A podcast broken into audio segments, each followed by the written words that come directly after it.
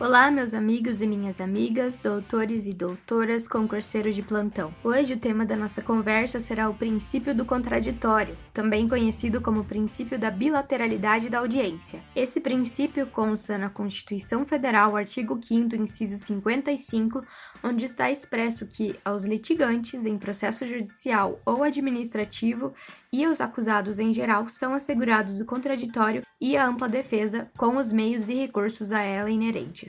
Esse princípio fornece tanto à acusação quanto à defesa a possibilidade e o direito de ter ciência de todos os atos realizados no processo, bem como a oportunidade de contrariar e de participar dos mesmos. Sendo assim, não ocorre o contraditório em fase recursal apenas, mas também em fase de produção de provas, de interrogatórios e afins. O contraditório oferece aos dois polos do processo um tratamento de igualdade, onde aquele direito que um tem, o outro também terá.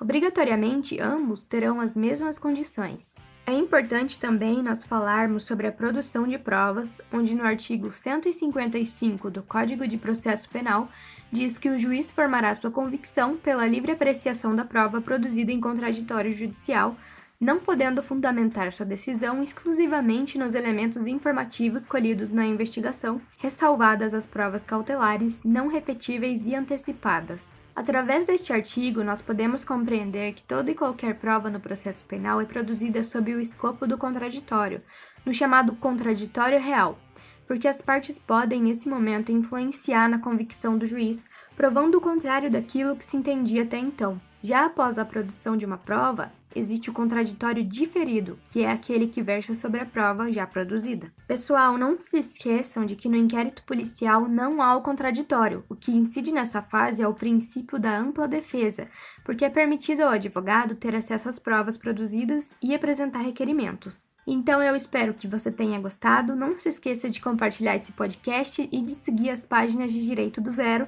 porque são várias matérias para você acompanhar. Se tiver pelo iTunes, clique em assinar e também me siga no Instagram, line.pmartins, porque por lá a gente pode debater algum assunto ou você pode tirar alguma dúvida. Siga também no Instagram, arroba processo penal do zero ponto podcast, porque lá a gente anuncia cada nova aula. Até a próxima!